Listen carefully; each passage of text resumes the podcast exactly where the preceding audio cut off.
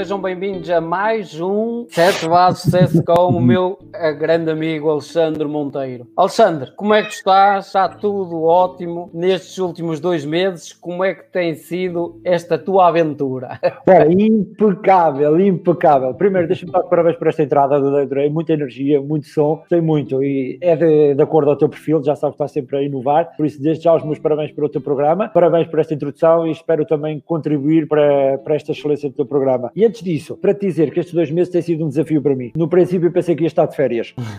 Juro-te assim, olha, isto aqui vai-me dar agora, assim, algum tempo para eu estar de férias, porque sabes que eu dava sempre a informação de um lado para o outro e saiu-me aqui ao contrário, ainda tenho mais trabalho do que, do que eu tinha antigamente. Por isso tem estado a correr muito, muito bem. Eu até pensei que ia ter tempo para o meu segundo livro e vou escrever o meu segundo livro, agora vou ter agora este timing para escrever, esquece. Agora, antigamente, é saía de manhã às 9, chegava às 7, 8, agora é à frente do computador das 9 da manhã até às 11 da noite, sempre, sempre, sempre a bombar, opá, tem sido muito bom, muito bom. E ao menos tens uma vantagem, que é a vantagem de estar mais perto de casa.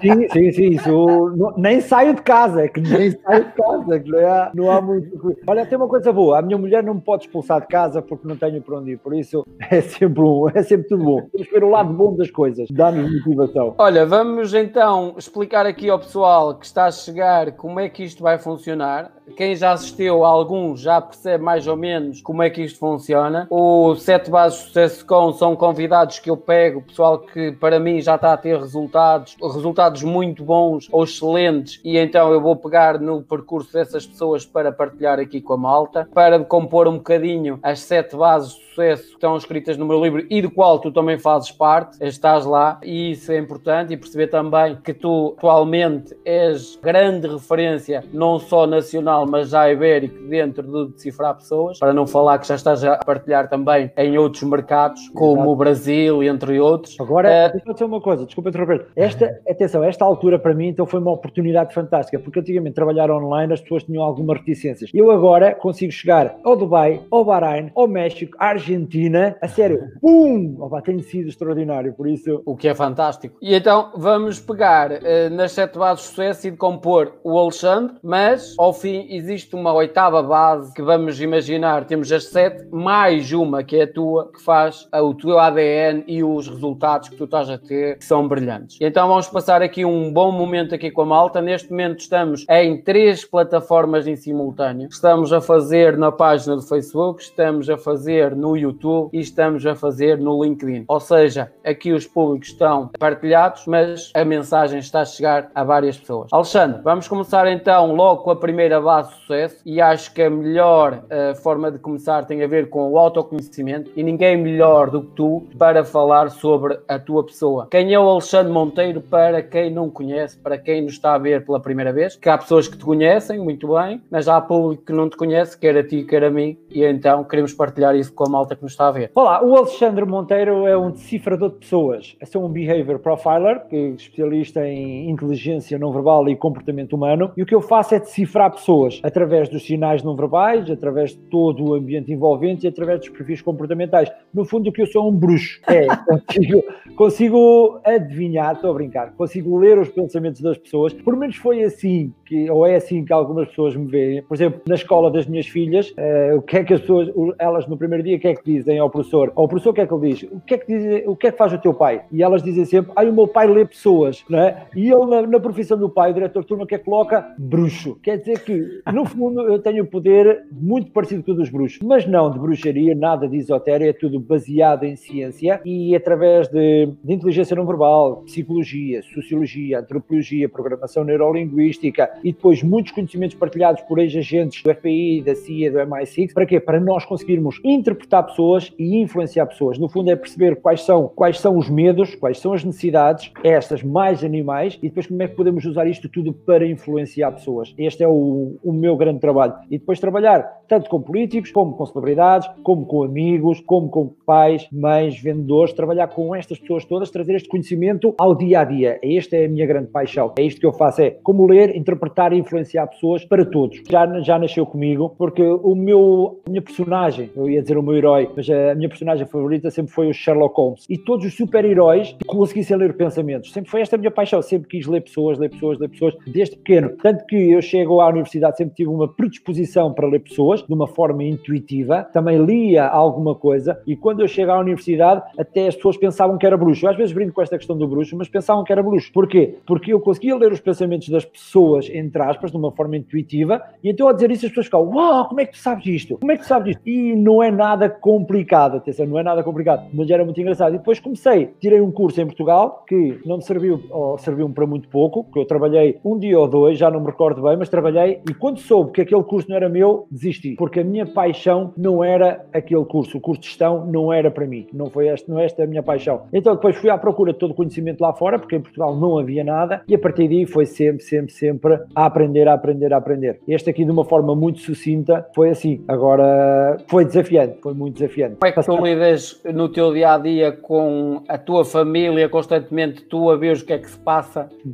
ao teu redor e com a tua família e ao mesmo tempo estás constantemente atento ao que se vai passando no mundo para conseguir estar sempre atualizado e atualizar outros. Sim, é, sim, é sempre um desafio, por exemplo, principalmente para as minhas filhas. Eu tenho duas filhas e elas, quando querem, quando querem dar a volta, entre aspas, assim, é, é sempre desafiante para elas, porque constantemente são apanhadas por mim e para a minha mulher, porque a minha mulher sabe tanto como eu, só que não aparece tanto. E aqui, já viste, já não basta um pai decifrador, ainda uma mãe decifradora, a vida delas é sempre mais desafiante. E nós também já sabemos quais são as nossas tells, está-me a ser só o termo em inglês, mas as nossas pistas de mentira, porque todos nós temos uma pista padrão quando mentimos, e então é, é, muito engraçado. Elas, quando mentem, assim, mesmo já sabendo que aquela é a pista delas, elas fazem sempre a mesma. E pronto, esta dinâmica, lá está, parece assustadora, parece, mas é o que faz com que a minha filha, a minha filha, as minhas filhas, a minha mulher, ou esta família seja tão coesa. A nossa família é tão coesa porque nós conseguimos perceber, calhar, eh, uma mensagem muito mais verdadeira, não é? Quando alguém está mal, nós conseguimos perceber mais depressa. Quando alguém precisa de alguma coisa, conseguimos perceber mais depressa não é? E isto aqui torna-nos mais coesos como família. Apesar de muitas pessoas pensarem que isto é assustador, ah, consegue sempre perceber o que é que está a acontecer, consegue. É o que eu digo, é verdade, e a verdade ajuda sempre a uma família a ser eh, mais coesa. Até porque depois acaba por ser um processo automático, não é? Não estão constantemente a pensar, eu estou a decifrar, eu sei o que é que estás a fazer, o que é que não estás a fazer. A questão é que é assim, a questão é que é mesmo assim aqui em casa. A questão é... Então, ah, estás bem? Então, mas estás bem? Não, tá, estou, estou. Então nós começamos a decifrar-nos. Por exemplo, nós quando íamos a um shopping, agora, ou quando vemos televisão agora, por exemplo, agora começou o Big Brother, para nós é uma praia. É como estar na praia, porque aquilo é só sinais, sinais, sinais, sinais, sinais. Quando vamos a um shopping, quando vamos a uma sinais, sinais, sinais. No fundo, esta é a nossa profissão de família, por isso estamos sempre, sempre, sempre a decifrar. Sempre. Olha, é engraçado que tu falas de uma coisa do Big Brother, eu não tenho visto, mas vi que uma paródia começou a andar ontem aí forte e feio com o Cláudio Ramos. Como é que tu uh, assististe a isso? É que assististe? isto. Então, olha, vai ser um momento espetacular para tu partilhares aí nas tuas redes ainda, sociais. Ainda não vi, não consigo acompanhar tudo em direto, não é? Porque eu tenho muito, muito trabalho, mas tenho acompanhado algumas situações. Já vai, tem sido muito engraçado. Para mim, é ouro. É só sinais, é só comportamentos. E depois é engraçado essas pessoas, eles é que são todos bichos, não é? Ah, é, eles é que são todos maus, eles é todos é que se comportam mal. A questão é que aquilo acaba por ser reflexo de muitas pessoas, só que muitas vezes nós não temos esse autoconhecimento. E como falas no primeiro passo do sucesso, que é o autoconhecimento, é o mais difícil de todos os passos. É o autoconhecimento, porque dói, dói. Há pessoas que não conseguem ficar sozinhas, não sei se já te apercebeste. Há sim, pessoas sim. que não conseguem ficar sozinhas, têm que estar sempre com alguém. Sabes, sabes porquê? Porque muitas vezes têm medo de se conhecer e das conversas que têm com elas. E conversa interna. Exato, a conversa interna é dolorosa, dolorosa, dolorosa. E quando nós descobrimos os nossos defeitos aos nossos medos mais sombrios, é assustador, é assustador. Mas também é o que está por trás do sucesso, por trás deste medo, digo, está o nosso sucesso. Completamente. Quando, quando conseguimos confrontar aquilo que nos dói, mas arranjarmos ferramentas para avançar, é vantajoso. E é até aí que eu pego numa situação que é, as pessoas normalmente procuram os teus cursos e as tuas formações, principalmente para quê? A teu ver. Porque és a pessoa que anda dentro do mercado e sabes bem o para quê. É assim, uh, temos, tenho vários tipos de pessoas que procuram. Temos aquelas, eu tenho aquelas que querem ler as outras pessoas, quer dizer, eu quero saber o que é que a pessoa está a dizer, se ela está, de, está confortável, se não está confortável, para a área comercial, muitas vezes. Tenho outras pessoas que são autodidatas, são apaixonados, é? são pessoas que mesmo gostam deste campo e, pronto, e, vão às minhas formações. E tenho outras que querem influenciar pessoas. E este aqui é o, é o mercado mais importante, é o de influência. É? Por isso tenho estes três tipos de pessoas que procuram os cursos, seja para ler pessoas, seja para conhecimento, autodidatas, vamos chamar assim, e temos a parte da influência, tanto que tenho agora um curso espião, que aqui é influência pura e dura através da, através desta psicologia e toda esta arte que é muito desafiante mesmo. Olha, estamos a falar com o Alexandre Monteiro, para quem está a chegar agora. O teu livro já atingiu patamares estrondosos, como se costuma dizer, para um primeiro livro. Era o que tu esperavas ou superou muito o que tu esperavas? Olha, primeiro, superou muito do que eu esperava. E vou-te já dizer porquê. Estas histórias que acontecem, quando às vezes acontecem coisas que são menos boas, e eu vou partilhar contigo uma coisa menos boa que me aconteceu com o livro. Eu, quando escrevi o primeiro livro, porque isto, o, o livro são dois livros. Quando escrevi a primeira vez o livro, fui contactado por uma editora e disse: Alexandre, escreve um livro. Eu escrevi o um livro. Escrevi o livro e enviei o livro passado muito tempo. Atenção, custou muito a escrever este livro. Muito. Enviei o livro. Qual foi a resposta da, da editora? O teu livro é uma merda. Foi isto que me disse a editora. A editora, não estou responsável da editora, disse: O teu livro é uma merda. O teu livro não vende nada. O teu livro não serve para nada. E eu fiquei frustrado. Imagino. Doeu-me, doeu-me tanto tempo a escrever este livro, porque eu escrevi este livro como? Como fosse aquele livro que eu queria ter lido antes de tirar a licenciatura. Era este o livro, era este que eu queria ler. Não queria algo muito técnico, não queria algo muito elaborado, não queria saber os estudos e mais algum estudo, queria saber como é que eu, na prática, posso utilizar isto no meu dia a dia. Seja para a sedução, para conquistar a minha mulher, seja para falar em público, para apresentar trabalhos. Era isto que eu precisava na altura e não tinha, porque o conhecimento estava tudo muito disperso. Então eu escrevi este livro. E quando a editora me disse escreve um livro, foi isto que eu pensei, bem, eu quero um livro que fosse para mim.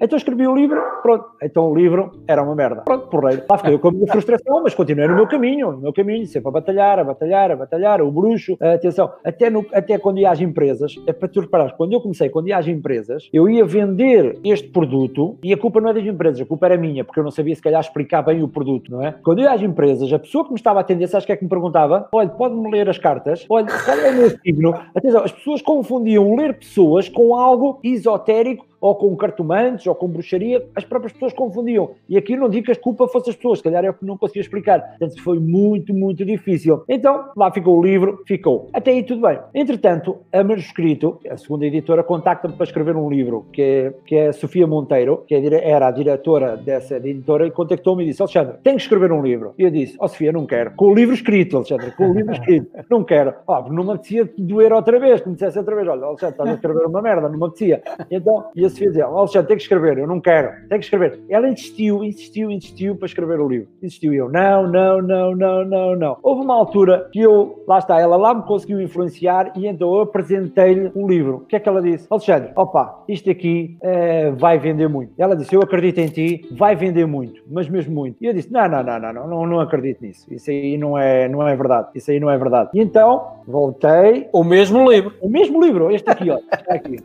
Sim, não, eu estou a dizer o mesmo livro que tu apresentaste Sim. à primeira editora. O que está aqui, tudo o que está aqui dentro, tudo o que está aqui dentro é exatamente a mesma coisa. A capa é que era diferente. A capa é que era diferente na altura, porque na altura depois a editora sugeriu-me esta capa. Com... E então ela lá lançou o livro. Lançámos a primeira, lançámos a primeira edição e aquilo pum, esgotou logo. Isso.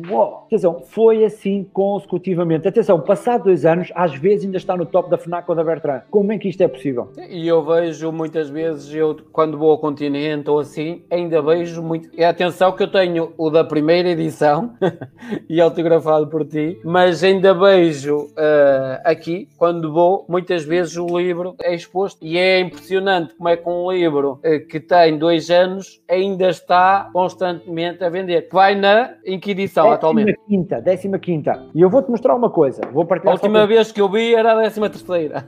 Olha, isto aqui é para enviar amanhã. Todos os dias estou a enviar isto, porque agora as pessoas não podem ir às livrarias, não podem ir eh, pronto, aos sítios normais a comprar e elas pedem, Alexandre, pode-me enviar o livro? Atenção, e eu pego e envio os livros. Este é para amanhã. Top. Como diz o Vasco Rosa Pires, o livro é top. E obrigado ao Vasco e um grande abraço ao Vasco, que eu gosto muito Vasco. Olha, uh, ao longo da tua vida, pegando no autoconhecimento, existiu algum momento de autodescoberta que tu possas partilhar aqui connosco? É assim, existiu, olha, logo quando autodescoberta, não sei se será autodescoberta, mas será uma confirmação daquilo que eu gostava, que foi quando eu tiro o curso e vou trabalhar numa, na, na profissão do curso e quando eu não gostei. Aqui é quando eu confirmo, não uma questão de autodescoberta, mas confirmo que este é o caminho que eu quero ter. Isto isto aqui foi aqui o, a grande luz, foi eu decidir, atenção, eu não quero seguir o que é que os outros querem de mim, eu tenho que seguir o meu caminho. Porque normalmente o que é que tu fazes? Tu estudas, vais tirar um curso e trabalhas toda a vida naquilo. Na, naquilo. Mesmo que não gostes, até podes ser uh, influenciado por teu pai, pela tua mãe, pelos teus tios, avós, seja quem for ou amigos, tu vais tirar aquele curso e tu acreditas, ou és formatado pela sociedade, tens de seguir aquilo até ao fim da tua vida. Porquê? Porque como eu tirei um curso, investi, na minha altura eram 5 anos, atenção, não eram 3, eram 5. Foi 5 anos da minha vida que eu passado, comecei a trabalhar e dizia assim, não, atenção, serviram para o que é hoje também. Eu digo, também não desaprendi, aprendi muito. Só que foram 5 anos que eu estive ali a investir, que depois não tirei proveito. Porquê? Porque fui formatado também. Atenção, não é para seguir paixões, tu não deves seguir paixão. Seguir paixões é muito inseguro. E acho que foi esta autodescoberta que eu tive, ou confirmação daquilo que eu quero, é, atenção, as paixões também as deves seguir. Calhar tu vais te tornar muito melhor pessoa, muito melhor profissional, se seguires as tuas paixões. Se não tiveres com medo de ter insegurança, ou aquela coisa, se não tiveres medo de pagar o preço por seguir a tua paixão, tu aqui vais ser muito, muito bom. Mais feliz. E mais feliz, porquê? Porque quando há um desafio, a questão é, a paixão não te torna melhor profissional por causa da paixão. A questão é que a paixão, quando há um desafio, dá-te no fundo um, um boost, um, como é que é? Um, um impulso, dá-te um impulso para tu seguires à frente. Não é? Eu vejo, imagina, eu quando andava a vender o curso no início, eu ia às empresas, pá, chegava à casa, era bola, bola, não vendia puto, zero. Chegava à casa e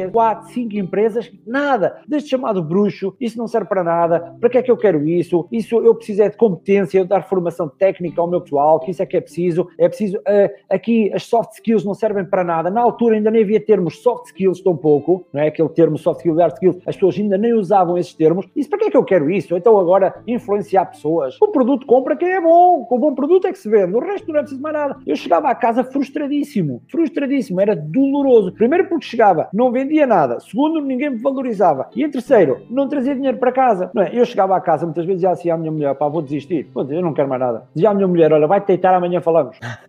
e depois ia-me deitar para outro dia, ok, acordava animado, vamos lá outra vez. Persistência, persistência. E a paixão faz-te isto. Vamos embora para a luta. É, a paixão faz-te isto. Porque quando tu trabalhas, atenção, uma coisa que eu aprendi é a minha opinião. Pode estar tudo mal o que eu estou a dizer. Mas quando tu trabalhas só pelo dinheiro, tudo é mais difícil. O dinheiro para mim é uma consequência. Houve alturas quando o mês era maior do que o dinheiro que eu tinha. Houve. Houve pessoas, atenção, a minha formação, a primeira teve uma pessoa, uma, uma. E atenção, eu estive lá e eu já contei estas histórias várias vezes, que é, eu saí de casa, aluguei uma sala, porque eu na altura tinha um blog e fazia as coisas num blog, então fazia umas publicações, então publiquei um curso, publiquei um curso. Então tive 10 inscrições, 10, atenção, na altura, aquilo, ah, eu não sei se era 5 euros, se era 20 euros, já não me lembro quanto é que era aquela inscrição, já não, não, não recordo, mas acredito entre 5 a 20 euros devia ser. E eu disse assim, fogo, 10 pessoas, 200 euros a entrar ao mês.